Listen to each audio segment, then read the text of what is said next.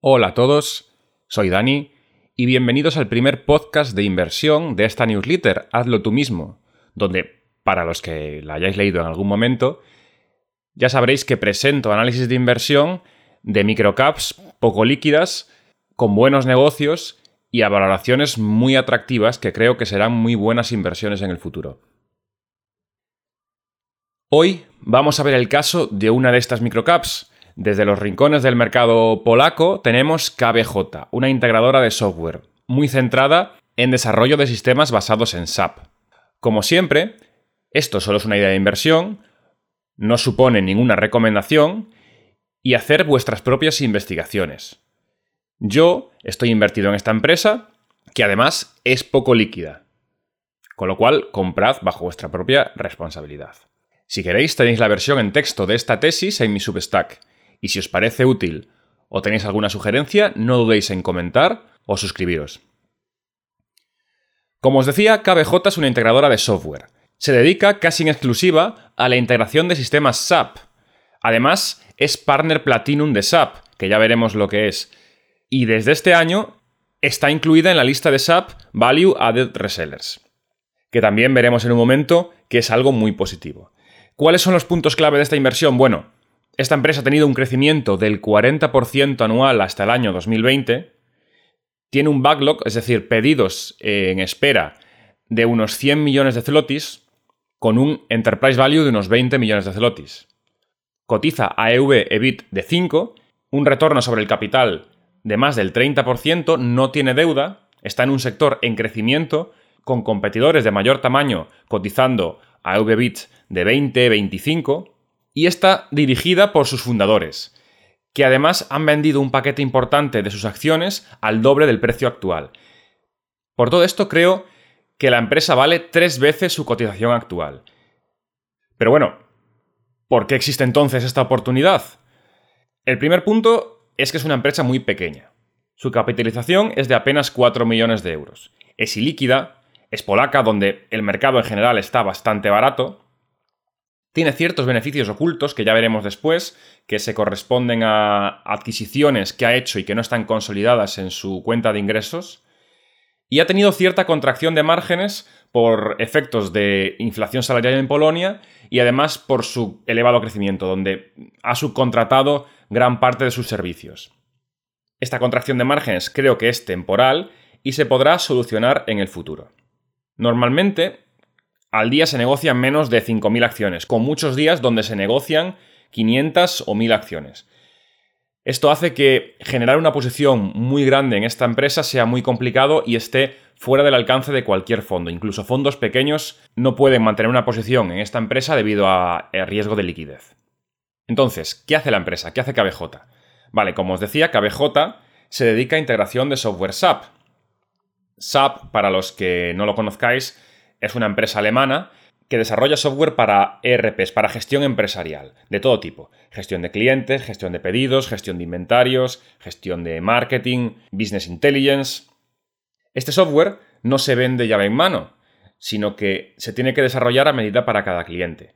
Los clientes de SAP habitualmente son empresas de mediano y gran tamaño y contratan a una desarrolladora de software como KBJ para que les desarrolle una solución llave en mano basada en SAP. SAP reduce el tiempo de desarrollo de estas soluciones frente a desarrollar algo desde cero. Para los que hayáis trabajado en alguna empresa de gran tamaño, alguna multinacional, seguramente el logo de SAP os sonará y habréis visto alguna vez alguna aplicación desarrollada en SAP. Las ventas de SAP en 2020 han sido de más de 28.000 millones de euros, con lo cual es una empresa líder en el sector, presente en casi todos los sectores. Además de desarrollar software basado en SAP, KBJ también desarrolla algo de software propietario.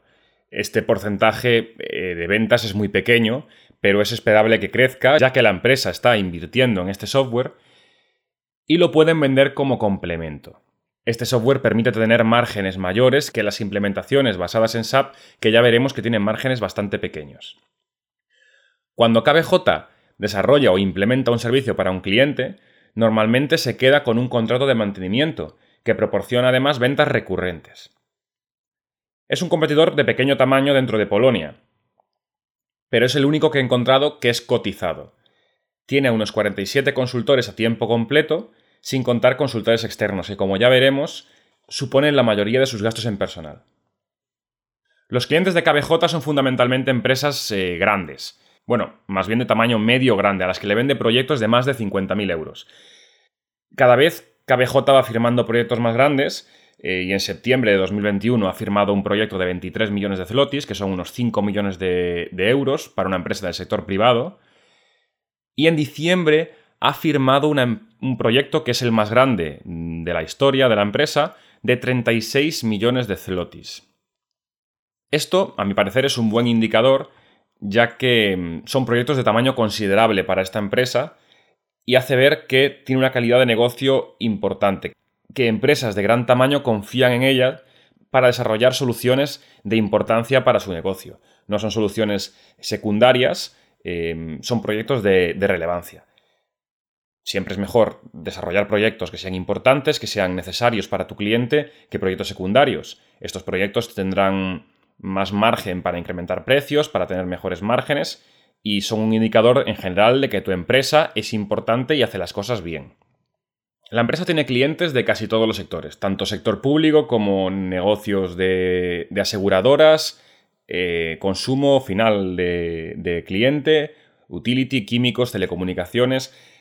Tiene más de 200 clientes, con lo cual no hay un riesgo de concentración relevante. Es decir, la empresa no tiene ningún cliente que suponga un porcentaje muy importante de sus ventas. Esto quizás pueda cambiar este año, ya que está firmando proyectos muy grandes. La empresa factura unos 75 millones de zlotys y ha firmado un proyecto de 36. Si la empresa no logra crecer sus ventas en la misma proporción que está firmando proyectos de gran tamaño, es previsible que su concentración de clientes pueda, pueda aumentar. Como acabamos de ver, KBJ tiene una línea de negocios principal, que es implementar sistemas SAP. Pero esto, a su vez, se divide en otras dos líneas de negocio. Una, que sería implementar servicios nuevos, implementar proyectos de desarrollo, y otra, que sería dar servicios de reventa de licencias anuales y mantenimiento de estos proyectos que ha implementado. ¿Cómo funciona esto?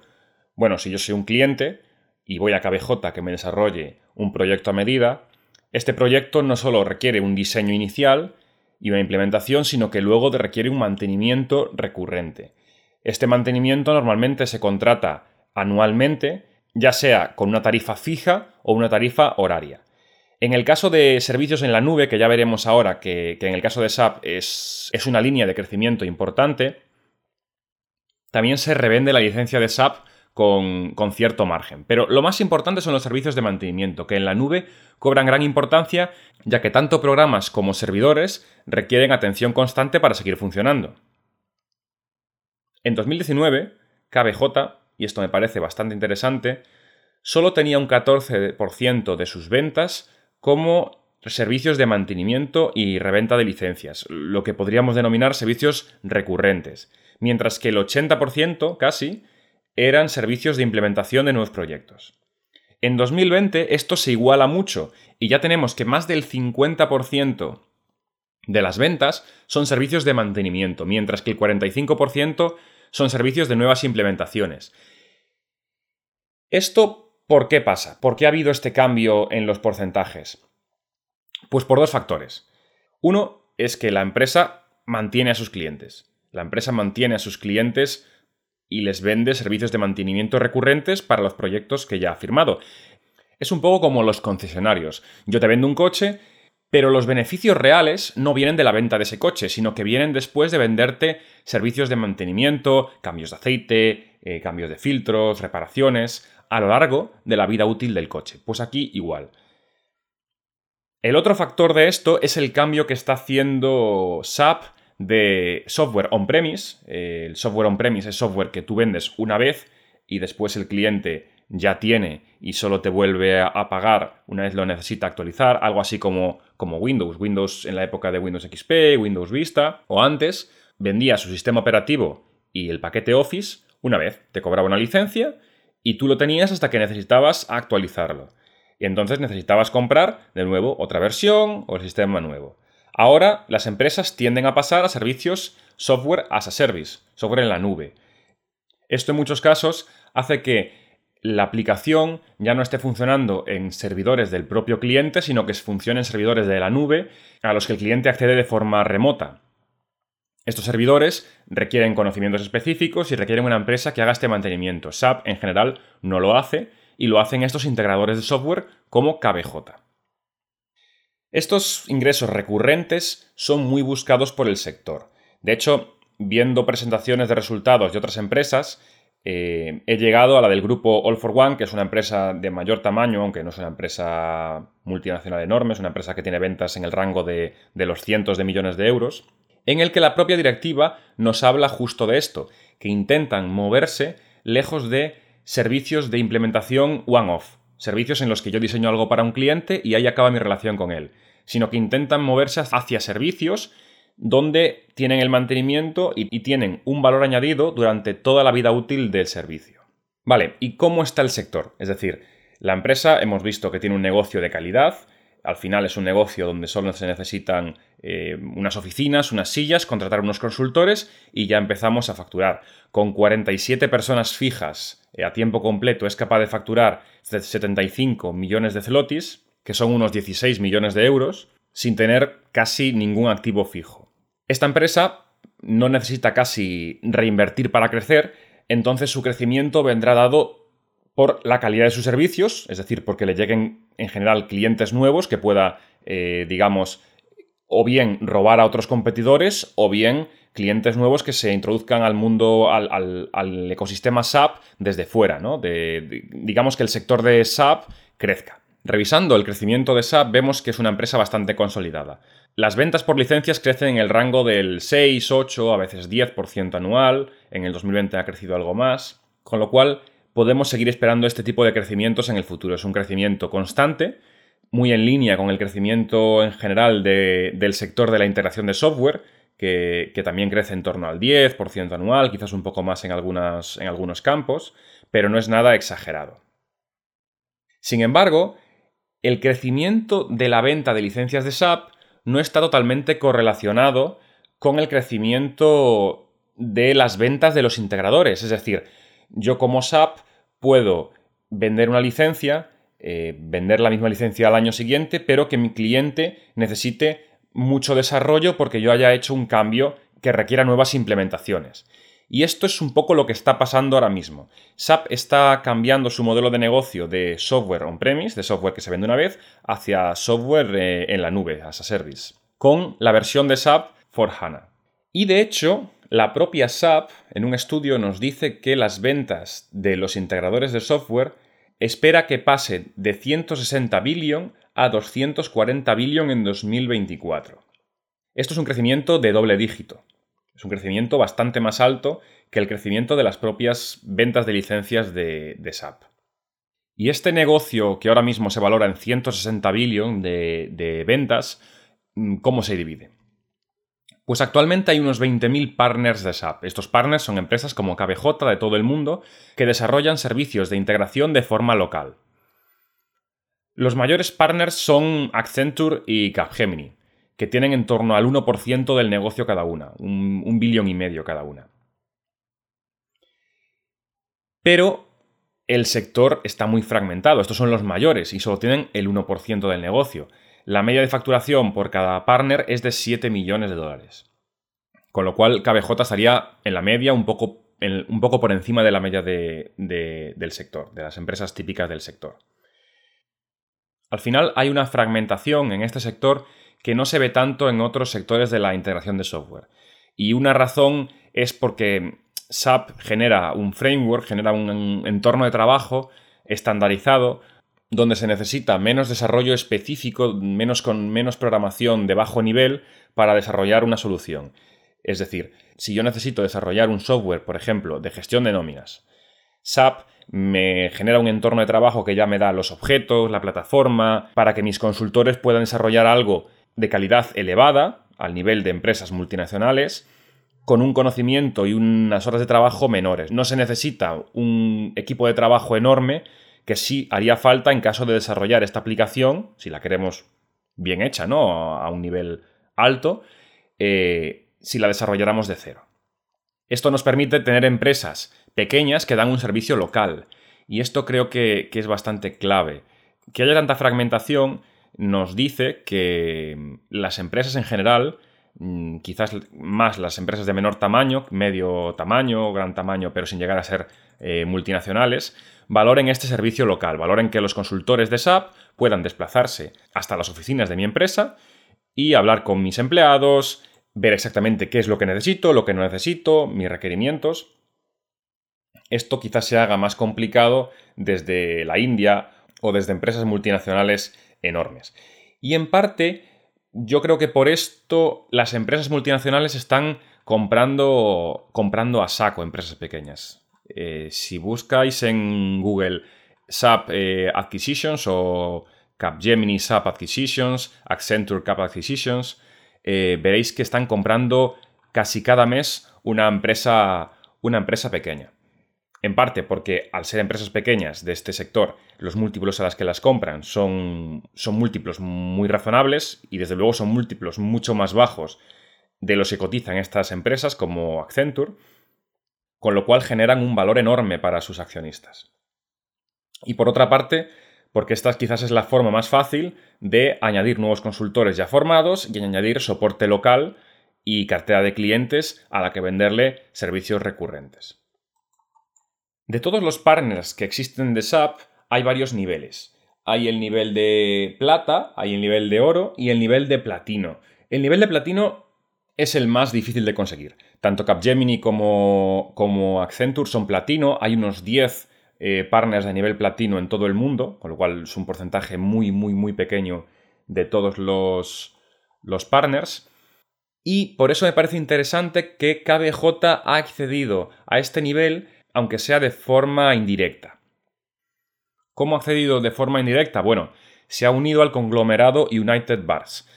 BAR, Value Added Reseller, es otra certificación SAP que te permite proporcionar servicios de más bajo nivel, es decir, de más profundidad, de más eh, con, con, mayor valor añadido que otros miembros. Tienes un soporte más grande por parte de SAP y digamos que tienes una conexión más estrecha tanto con SAP como con tus clientes a los que puedes proporcionar servicios em, más específicos, con mayor, digamos, conocimiento específico de la materia. La empresa BARS, Value Added Resellers, es un conglomerado de unas 60 empresas pequeñas en todo el mundo que, digamos, funciona a modo de cooperativa. Cada una proporciona servicios locales en su zona geográfica, KBJ es la única dentro de Polonia, y se unen cuando una empresa, por ejemplo, una multinacional, necesita desarrollar un software a nivel, pues eso, multinacional. Entonces, una de las integrantes de, de Value Added Resellers de United Bars en Latinoamérica puede desarrollar la parte de SAP en Latinoamérica y como hay una comunicación entre todas las integrantes, KBJ podría desarrollar esa misma parte en Polonia con las necesidades específicas de las oficinas de esa empresa, de ese cliente en Polonia, desplazándose eh, hacia, hasta esas oficinas y hablando con sus consultores y dando un servicio local, pero a nivel multinacional. Entonces, esto ha pasado todo en 2021. Hasta entonces, KBJ no era ni, miembro platino, ni miembro de Value Added Resellers, con lo cual creo que esta, en parte, es una de las razones por la que hemos visto este incremento del tamaño de contratos. Una empresa que facturaba hasta 2019 facturaba apenas 40 millones de zlotys, ha facturado en 2020 69, pero es que ahora ya recibe contratos de 36 millones, 25 millones en un solo contrato, con lo cual creo, por eso creo que el crecimiento puede seguir. Eh, es difícil cuantificar cómo de beneficioso será esta integración, pero creo que puede traer mucho crecimiento de cara a que la organización le traiga contratos para integrar en Polonia, de otras empresas multinacionales que capten integrantes de la misma organización fuera. ¿Y de cuánto puede ser este crecimiento? Bueno, no voy a dar por hecho que sea del 40% anualizado como hasta ahora. Al final es una empresa que ha pasado de un tamaño, bueno, ha pasado de un tamaño minúsculo, casi nulo, a un tamaño muy pequeño. Es decir, que aún puede seguir creciendo, pero es más complicado lograr contratos tan grandes a nivel local sobre todo. Entonces, no voy a suponer este tipo de crecimientos, pero sí que veo muy razonable que pueda crecer en el rango del 20-25% anual. Al final, Eh, incluso en el año 2021, que era un año muy complicado por falta de inversiones, por dificultad de movimiento para ir a visitar a empresas clientes, se ha crecido un 10%, después de crecer un 80% en 2019 y un 56% en 2020. Ojo, veníamos de años de muchísimo crecimiento. Competidores dentro de Polonia, como SNP Polonia, que es otra integradora un poco de mayor tamaño que, SAP, que por cierto en, 2021 ha sido adquirida eh, por otra, otra empresa europea, All One, creció un 18% en 2020. La propia SAP prevé un crecimiento anualizado del sector, como os comentaba, de un 14% anualizado, con lo cual no me parece ninguna locura que esta empresa siga creciendo un 20%, un 20 al año, incluso un 25% o incluso un 30%. Recordemos que la empresa a final de 2021 tiene un backlog de 100 millones de zlotys, que es más de las ventas de todo 2020 juntas. Si tenemos en cuenta que estos contratos posiblemente en gran medida sean contratos de mantenimiento, que se firman a una duración de unos 2-3 años, nos da unos 50 millones de zlotys al año ya firmados. Eh, entre 40 50 millones de zlotys al año ya firmados. Esto es casi la facturación de 2020, tengámoslo en cuenta. Esto ya está firmado y todos los contratos nuevos que vengan sumarán, sumarán por encima de aquí. Con lo cual serán puro crecimiento. Entonces, ahora llegamos al punto quizás más clave de, esta tesis. Tenemos una empresa que, está en un sector que crece. Yo no creo que esta empresa vaya a parar de crecer eh, de golpe, la verdad. Y viene el tema de los márgenes. ¿Qué márgenes tiene el sector? ¿Y qué márgenes tiene KBJ? Por ejemplo, si yo soy Accenture y desarrollo un sistema de Big Data o de análisis de datos, de inteligencia artificial para un cliente que analice datos específicos, o trabajo, por ejemplo, con servicios de encriptación para banca, esto evidentemente tendrá márgenes más altos que sistemas más genéricos. Si yo soy EPAM o, bueno, o a menor escala, por ejemplo, otra empresa que también he analizado, he analizado en la newsletter. Si yo soy Macolab y desarrollo sistemas de vehículo conectado, ¿no? Donde desarrollo desde cero todos los sistemas con los que los coches se comunican entre sí, esto tiene márgenes más altos que un desarrollo basado en SAP. Los desarrollos basados en SAP ya vienen, digamos, medio masticados de fábrica, con lo cual, en general, tienen márgenes más bajos. ¿Qué podemos esperar? Así a brocha gorda. Las desarrolladoras de software de ingeniería eh, tienen márgenes doble dígito. Dependiendo de cómo crezcan, cómo no crezcan, cómo de buenas o malas sean, podemos ver márgenes EBIT de, mm, del 14%, 13%, en este rango, ¿vale? EPAM tiene un margen EBIT de, de entre el 14 y 15%. Las desarrolladoras de SAP, que trabajan, como hemos visto, con algo más genérico, tienen márgenes más bajos. Vale, ¿y cuáles son estos márgenes? Pues si vemos empresas del sector como All for One, por ejemplo, vemos que los márgenes EBIT son de en torno al 5 al 7%, están bastante más acotados. All for One, por ejemplo, ha tenido el último año un 5,5, SNP ha tenido en 2020 un 0,6, un 2,5 en 2021, pero la propia directiva nos dice que el objetivo es entre un 5 y un 8%. Otras como SNP Polonia, que ha sido adquirida después por el For One, ha tenido un 7%, Databart ha tenido un 5,5%. Vemos que está bastante acotado. KBJ, ¿cómo se encuentra en relación a esto? Vale, pues ha bajado desde 2017 del rango del 8 o 10%, que eran márgenes muy buenos, a márgenes del 3, 4, 5%. De hecho, el último año ha tenido márgenes reales del 3%. Aunque el margen contando beneficios sea del 4, eh, aquí se incluye financial income, que es un ingreso por beneficios de subsidiarias, que no deberíamos incluir eh, como margen de las ventas principales. Estas subsidiarias al final no están incluidas en, la cuenta de, resultados de la matriz y lo que hace esto es distorsionar. Estas subsidiarias al final tienen sus propias ventas y sus propios márgenes de beneficio. Si contamos solo el margen de, o el margen operativo de la, de la matriz, vemos que tenemos un margen del 3%. ¿Por qué?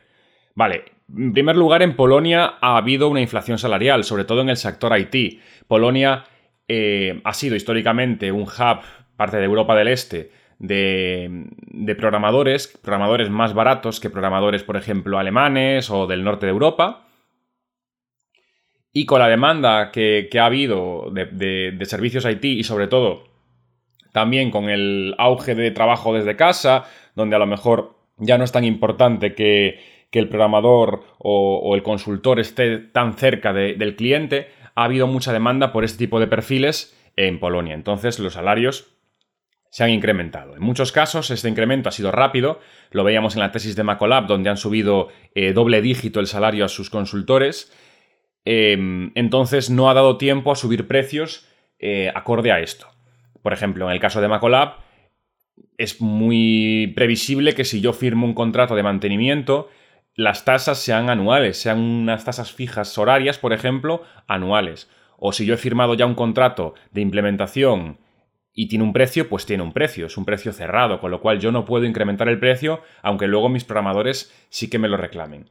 Estas subidas debido sobre todo a lo crítico que es el sector, a, que los clientes no van a dejar de contratar eh, que se les desarrolle un RP o un servicio que les gestione nóminas o recursos humanos o marketing por un incremento de precio del 6%, creo que este sector tiene margen para subir precios. Estas subidas pueden tardar un año, pueden tardar un par de años, pero tienen que llegar y, llegarán porque si no el sector no, no, no gana dinero, básicamente. Algunas empresas Em, lo pueden manejar mejor y otras un poco peor. De todos modos, KBJ sigue ganando dinero, sigue teniendo un 3%, que es más de lo que algunas empresas del sector están ganando y que está muy bien teniendo en cuenta sobre todo el crecimiento. Y este crecimiento creo que es la segunda causa de, esta bajada de márgenes. Al final, la empresa em, apenas ha aumentado trabajadores desde, desde 2017. En 2017 tenía unas 25 millones de zlotys de ventas y tenía 40 trabajadores a tiempo completo y 91 contando associates, contando, contando todos los consultores a tiempo parcial, etc. Sin embargo, en 2021 ha tenido eh, unos 76 millones y tiene 47 trabajadores a tiempo completo y unos 110 a tiempo entre completo, a tiempo parcial, associates, ¿no? No es una subida lineal.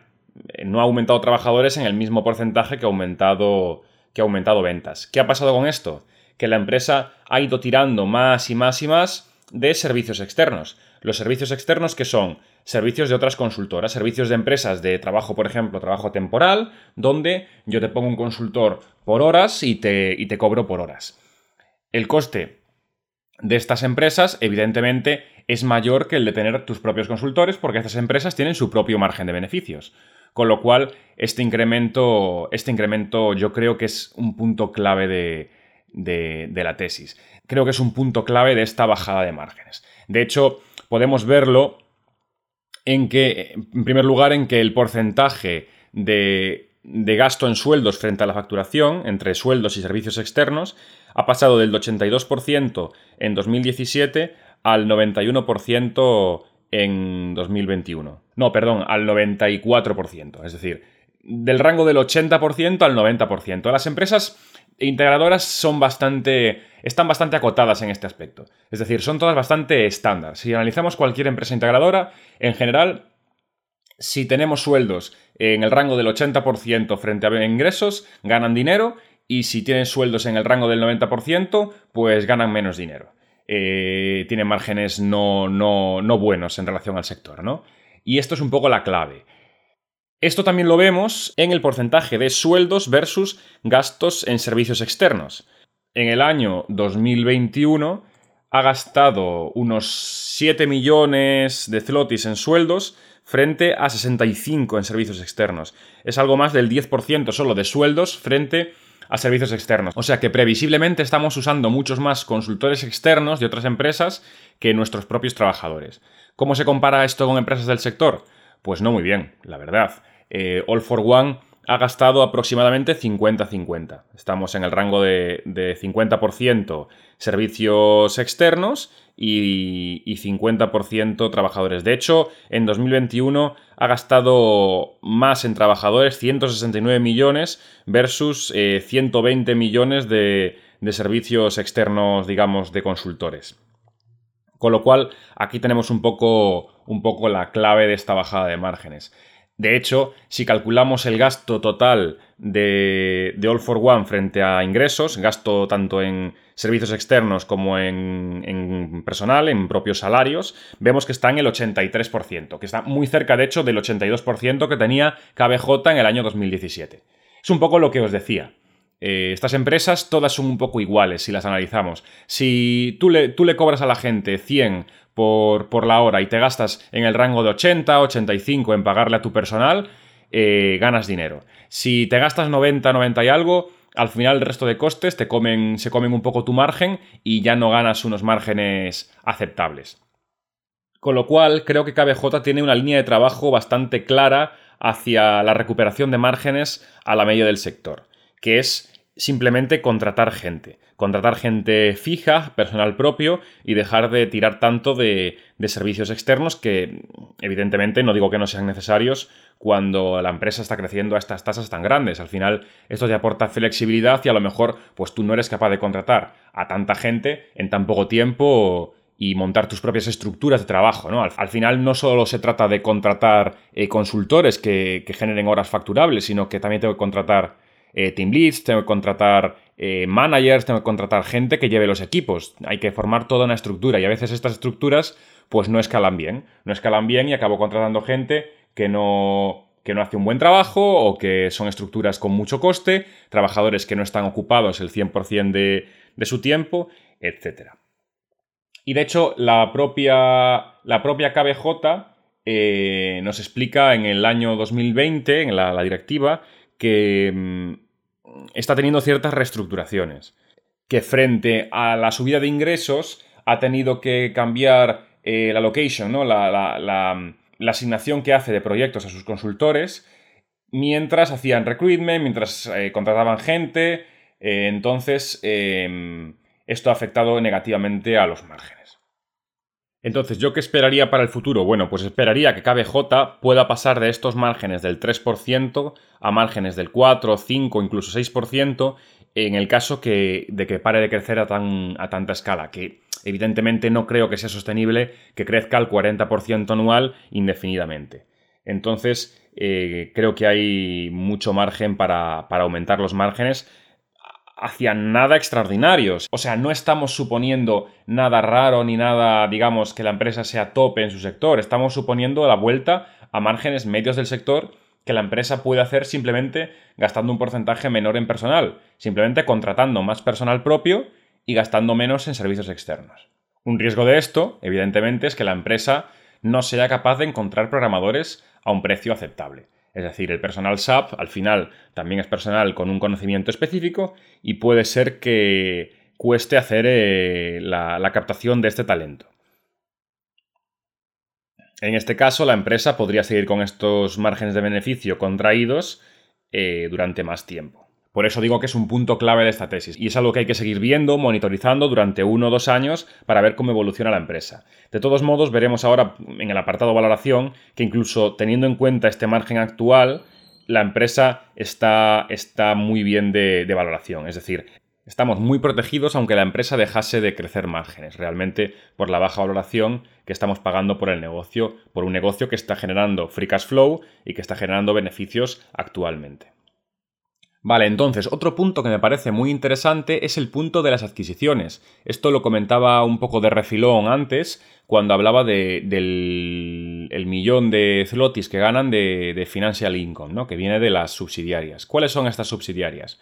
Pues KBJ tiene un total de cuatro subsidiarias, que son eh, negocios muy pequeñitos, y que ha ido comprando durante 2020. Todos los ha comprado durante 2020, que realmente viendo los múltiplos que ha, pagado, en muchos casos creo que el confinamiento ha ayudado a esto. O sea, la, mala situación que han pasado algunas empresas pequeñas, quizás no tenían liquidez para, para poder asumir pagos, para poder asumir incrementos de salario, pues creo que, ha ayudado. La primera de estas es Albit Software, de la que la empresa ya tenía el, 60% y en 2020 ha ampliado un 20% extra hasta tener, eh, hasta tener el 80%. Es una proveedora de servicios IT para el sector público. Han pagado unas 10 veces eh, beneficios antes de impuestos de 2020. Una valoración que, si bien no es alta, tampoco es excesivamente baja. No sabemos qué tipo de servicios IT hace esta empresa, a lo mejor son servicios con más crecimiento o son eh, servicios que usan personal estratégico que la, que la matriz puede utilizar.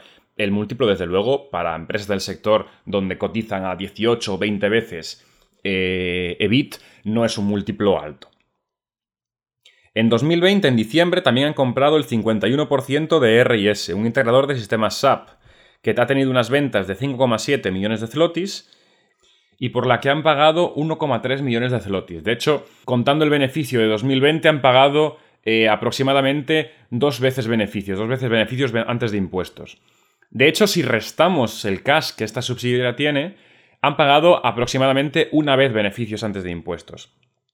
Es una, compra, una compra muy, muy buena para el accionista. Han creado muchísimo valor con esta compra. De hecho, esta es la razón por la que en 2020 tenemos, em, si alguien se mira los balances, tenemos 3,5 millones de zlotys de ingresos financieros que son por revalorización de activos de RIS, que realmente eh, tiene sentido viendo lo que han pagado. Han comprado unos activos que realmente valen más. Unas relaciones con clientes, unos, unos, activos, bueno, serán intangibles, no lo sé, no, no tenemos tanto detalle en el balance debido a que no está incorporado, pero me tiene todo el sentido del mundo, la verdad.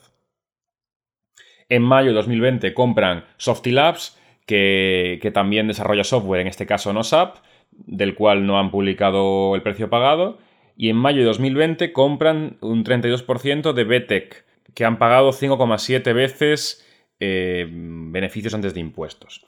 Con lo cual, en algunos casos mejores compras, en otros casos peores, pero han pagado múltiplos razonables y en muchos casos de risa y, han conseguido aumentar sus ventas y sus beneficios en torno a un millón de zlotys al año. Veremos eh, exactamente en 2021, creo que es un pelín más, pero en ese rango más o menos. Algunas empresas crecen un poquillo, pero no es algo que vaya a usar para valorar en la, tesis de inversión. Es decir, contar estos ingresos como ingresos recurrentes. La empresa en caso de que estos programadores no puedan seguir trabajando en proyectos de, las subsidiarias, los puede utilizar para la matriz y ya está. Creo que han sido compras muy buenas y creo que demuestran que la directiva eh, sabe, sabe desplegar capital y sabe generar valor para el accionista. Vale, ¿y ¿Quiénes son los directores? Eh, ¿De qué está compuesta la directiva de KBJ? Eh, sobre todo, está capacitada y está alineada. Son los dos puntos que nos, que nos interesan. Sobre si está capacitada, creo que la respuesta es que sí, sin duda. Tanto el CEO como los otros dos miembros de la Junta de Administración tienen experiencia de varias décadas en siendo consultores SAP. De hecho, eh, todos son fundadores de KBJ eh, la fundaron hace 14 años y la han hecho crecer hasta ser una empresa cotizada. El propio, el propio CEO, Artur Jedinak, tiene una, es, es, graduado en inteligencia artificial en una universidad polaca, tiene un, un, MBA, ha sido consultor en Atos, que es una empresa muy grande del sector, y ha fundado KBJ hace 14 años. Con lo cual creo que están bastante capacitados y han demostrado, sobre todo con las adquisiciones que han hecho, eh, saber llevar eh, la empresa. Sobre si están alineados, hasta 2021 tenían la mayoría de las acciones, tenían más del 60% de las acciones de KBJ.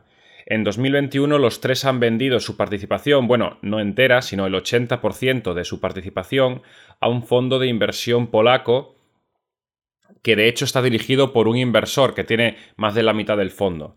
Eh, Unida a esta, esta venta, el CEO de, de, KBJ, Arthur Jedinak, se ha quedado como vice CEO de, este fondo de inversión. Entonces, em, ¿siguen alineados? Vale, en primer lugar, el precio de venta de, las acciones ha sido de 1.700.000 acciones del fondo de inversión, JR Holdings, que por lo que sabemos estos inversores, estos, accionistas conservan. O sea que todavía tienen un interés en, la propia KBJ que forma parte de este fondo. Aunque bueno, con una participación eh, ciertamente minoritaria, ya que el fondo es de más de 100 millones de euros. Por otro lado, el precio de venta de la participación, a, precio que cotizaban estas acciones el día de la, transacción, ha sido de más de 30 zlotys por, por acción de Macolab, que es más del doble del precio que cotiza actualmente, que es de unos 14 zlotys. Esto indica un poco eh, el precio, digamos, objetivo de, esta empresa y lo infravalorada que está. Al final, el fondo de inversión es un fondo orientado a empresas de, pequeño tamaño y, sobre todo empresas de tecnología, eh, que este, este fondo está dirigido por, por, su dueño, o sea, es un fondo que la más de la mitad del fondo es, de, es del propio dueño que lo, que lo dirige y, no son tontos. Eh, han comprado la participación a un precio que todavía consideran que tiene margen de desarrollo. Además de esto, los fundadores todavía tienen el 4% cada uno de KBJ, que a día de hoy son unos 200.000 euros. Lo cual es una participación minoritaria en relación a lo que han cobrado, que han sido unos 2 millones de euros cada uno por su participación en KBJ, pero, pero ahí está. Em, ¿Considero que siguen alineados? Sobre todo en el caso del CEO, considero que sí siguen alineados. Además de su participación en, KBJ que aún conserva, y de hecho podría perfectamente eh, recomprar acciones a precio más barato del que la, del que la ha vendido, con ciertos límites por la falta de liquidez, em, es viceceo del fondo de inversión que, que ha comprado la KBJ. Sus su precio de venta de KBJ, lo que le han pagado por la empresa son acciones de este fondo, que ahora tiene KBJ, em, con lo cual creo que sigue totalmente alineado. Además, el, hecho de que este fondo compre KBJ no es como si el compra un fondo pasivo o un fondo de inversión enorme. Es un fondo de unos 100 millones de euros, que para ser un fondo de inversión es relativamente pequeño. Este fondo invierte en empresas tecnológicas y sobre todo eh, el fondo es propiedad de un señor, un inversor bastante famoso en Polonia, por lo que, por lo que he encontrado, em, que ha invertido, digamos, su propio dinero. Con lo cual tenemos igualmente un accionista de referencia que querrá que KBJ, que KBJ funcione. Ha invertido a unos 30 zlotys, espera sacar un rendimiento, con lo cual esperará que la acción suba. Espera que al menos esta empresa, KBJ, en, si la vende a otra empresa de la competencia, por ejemplo, la pueda vender a un valor mayor de 30 con lo cual nuestra posición como accionistas invirtiendo a 14 zlotys es muy positiva en este aspecto. Considero esta venta de hecho algo positivo porque considero que alguien con información del sector eh, está valorando la empresa un valor cercano a, su valor real, que ya veremos ahora cuál, creo que puede ser eh, en base a transacciones pasadas. Por otro lado, otro punto positivo de esta transacción es que el fondo que ahora es dueño de KBJ eh, invierte en empresas del sector tecnológico. Con lo cual, además, eh, y así lo, han demostrado, es una, información que han publicado, una de las intenciones de comprar esta empresa es eh, ayudar a implementar servicios de, desarrollo IT o servicios de consultoría a empresas que el fondo vaya comprando, con lo cual de aquí también pueden venir nuevos, nuevos clientes y nuevos proyectos para KBJ. Por eso considero esta transacción en realidad algo bastante positivo. Creo que este punto y el punto anterior de que KBJ se haya unido en 2021 a la asociación United Bars son dos puntos muy importantes para el desarrollo futuro de la empresa y que traigan, que quizás traigan contratos de, mucha envergadura. Entonces, el último punto de esta tesis sería la valoración. Eh, a cuánto está cotizando KBJ, eh, cuánto efectivo tiene, cuánta deuda, a qué múltiplos la estamos comprando.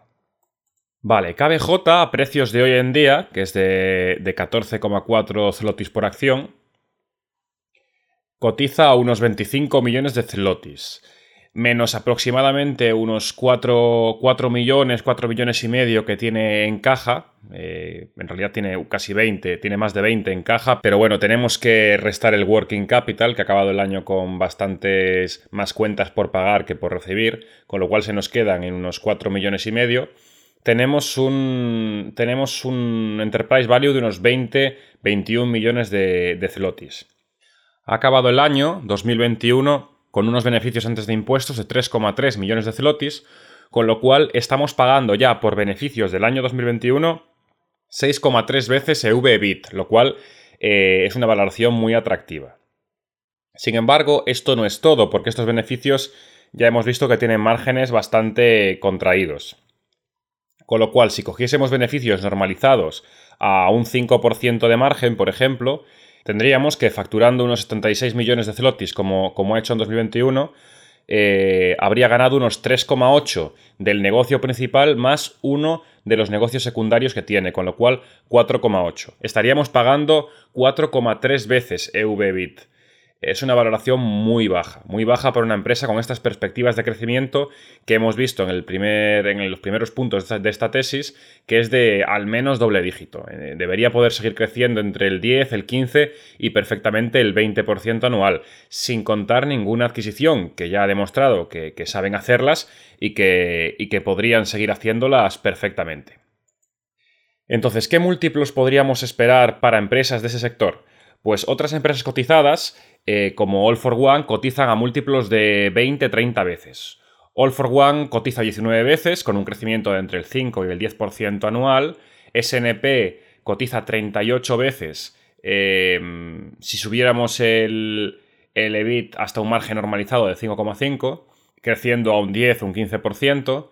De hecho, tenemos otras transacciones del sector a múltiplos muy parecidos. SNP compró Datavart en 2021 a 29 veces EBIT. Databart es una empresa un poco más grande de KBJ y quizás con algo más de valor añadido en temas de ingeniería, pero a 29 veces EBIT es un múltiplo muy alto. All for One compra SNP Polonia a, la propia SNP que hablábamos hace, hace un momento por 23 veces EBIT eh, en 2021. SNP es una empresa un poco más grande que, que, KBJ, pero es una empresa igualmente de pequeño tamaño, de unas decenas de millones de euros.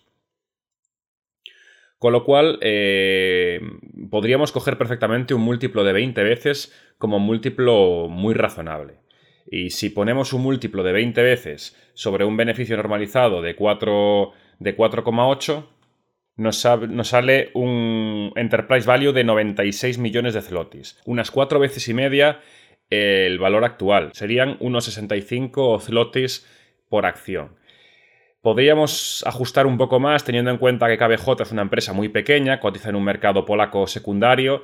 Podríamos ajustarlo perfectamente a 15 veces y obtener un valor de unos 40 y pico, 50 zlotys por acción. O incluso con un múltiplo más pequeño, eh, obtendríamos valores ya más cercanos a los 30, 30 y algo zlotys por acción que, que ha pagado el fondo de inversión JR Holdings.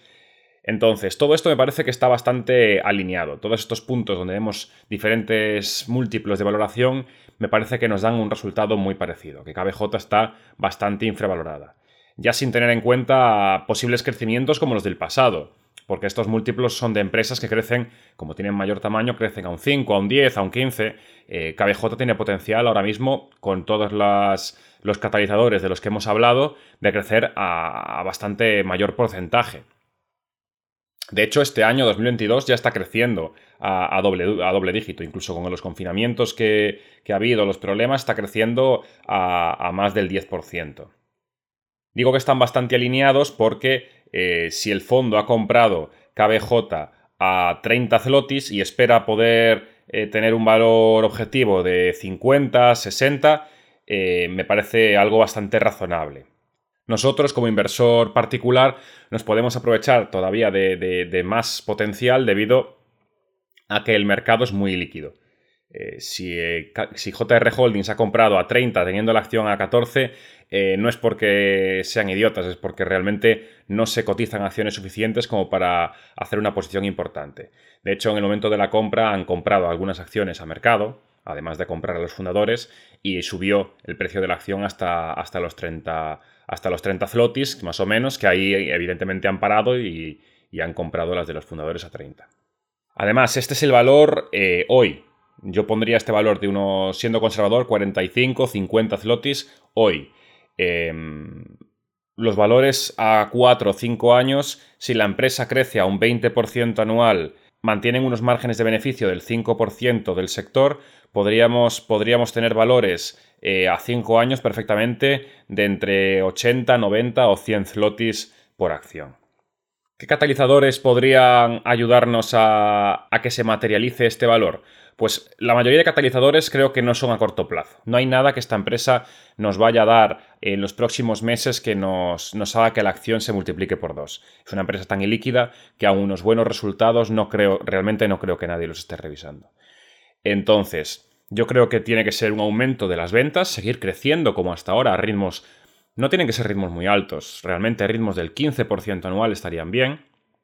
Recuperación de los márgenes medios del sector, que la empresa, que la empresa recupere unos márgenes del 5% aproximadamente, podrían ser perfectamente más.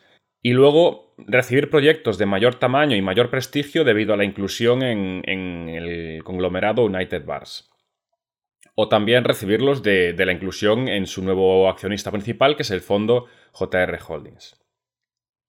Otros, otros catalizadores serían comprar algún competidor, eh, realmente sería una opción como las que ha hecho, ir comprando pequeños, pequeñas empresas de, SAP y para aumentar el crecimiento y pasar a cotizar en el mercado principal de, Polonia, el WS. Ahora mismo cotiza en un mercado secundario, si cotizara en el mercado principal, eh, los múltiplos previsiblemente se incrementarían. Esto la propia directiva ha hablado en el pasado y no tienen prisa por hacerlo debido a que, bueno, son mayores costes, entonces no espero que lo haga eh, a corto plazo.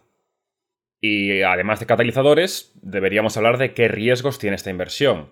Entonces, los riesgos principalmente veo... El principal riesgo que veo sería que estemos equivocados en la alineación de intereses que los fundadores, que el CEO, ahora esté más interesado en, desarrollar el fondo y usen, usen KBJ como algún tipo de, empresa para desarrollar servicios para, el fondo de inversión, em, digamos, a precios eh, con majos márgenes. Es decir, que a lo mejor la empresa, eh, el fondo, debido a su mayor tamaño, esté, esté interesado en usarla como, como consultora interna, digamos, em, y que esto haga que, que no se centren en ganar beneficios. No creo que sea el caso debido a que estamos viendo que cada vez la empresa tiene contratos de mayor tamaño. Hace unos meses ha recibido el contrato más grande de su historia, de hecho, con lo cual parece que, siguen centrados en, generar ventas y generar beneficios. Pero bueno, es algo a seguir, a seguir monitorizando. El resto de, riesgos veo el, principal, que siga habiendo una inflación salarial en Polonia, más grande que en otros mercados.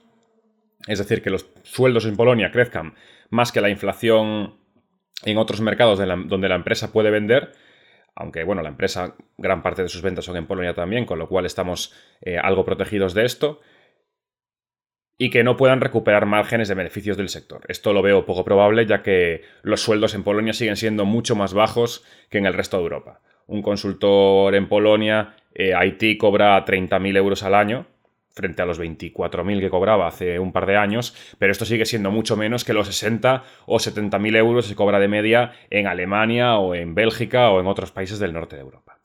Y hasta aquí la tesis de hoy. Em, espero que os haya gustado. Cualquier duda, cualquier sugerencia, em, no dudéis en, hablarme, sobre todo por Twitter, que es donde soy más activo.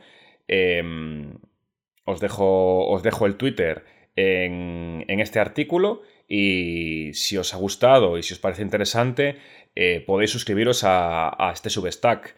Aquí publico otras ideas de inversión. De hecho, ya he publicado otras dos sobre Polonia muy interesantes, otras dos microcaps. Una del sector de Facility Management, que es SESCOM, y otra consultora IT, en este caso más centrada en ingeniería, con mayor valor añadido y márgenes, que es Macolab. Haré otros podcasts sobre estas inversiones y espero que os haya gustado y hasta la próxima.